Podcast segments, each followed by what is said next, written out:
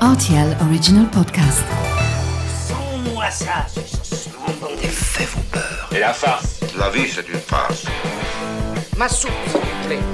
Ça tord les chocolates. On se casse nos germes-là Mais combien de fois je dois vous dire que c'est susceptible, l'aubergine? Tous les produits sont là, alors je vais commencer. Salut, c'est Mathieu Lopez. Bienvenue dans ma cuisine. Voici un plat que l'on déguste à toutes les saisons, aussi bien l'apéritif qu'à table hein, d'ailleurs, mais dont les recettes vont varier d'une région à l'autre, et même d'un pays à l'autre parfois. Voici la recette de la flamencuche chèvre-miel. Pour réaliser ce plat, vous aurez besoin de 6 rouleaux de pâte spéciale tarte flambée, 1 kg de fromage blanc avec 40% de matière grasse, 250 g de crème fraîche épaisse, une bûchette de fromage de chèvre, 500 g de lardon fumé, 500 g d'oignon jaune, du sel, du poivre et une pointe de noix de muscade. Même si cela est vrai pour un grand nombre de recettes, il faut rappeler quand même qu'une bonne flamme-cuche, c'est avant tout d'excellents ingrédients. Donc n'hésitez pas à acheter votre lard fumé chez le boucher directement, ou même vos produits laitiers chez le fermier quand c'est possible.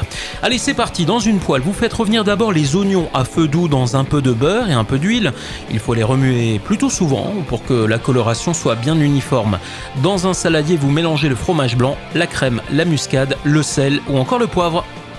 Sur chaque fond de tarte, vous étalez maintenant 4 grosses cuillères à soupe de garniture et vous répartissez 50 g d'oignons finement ciselés ainsi que 50 g de lardon. Et quand c'est fait, vous ajoutez 4 fines tranches de fromage de chèvre sur le dessus. Attention, la cuisson est importante puisqu'il va falloir que la tarte flambée soit bien saisie. Donc préchauffez d'abord votre four à 250 degrés en mode grill et faites cuire pendant 5 à 7 minutes. Ça devrait normalement suffire. En tout cas, pour savoir si la cuisson est bonne, il faut que le bord de la pâte rebique un petit peu sur le côté et qu'elle soit bien cassante, c'est-à-dire très croustillante. Et juste avant de servir, vous versez quelques traits de miel liquide sur la tarte. Vous allez voir, c'est un délice.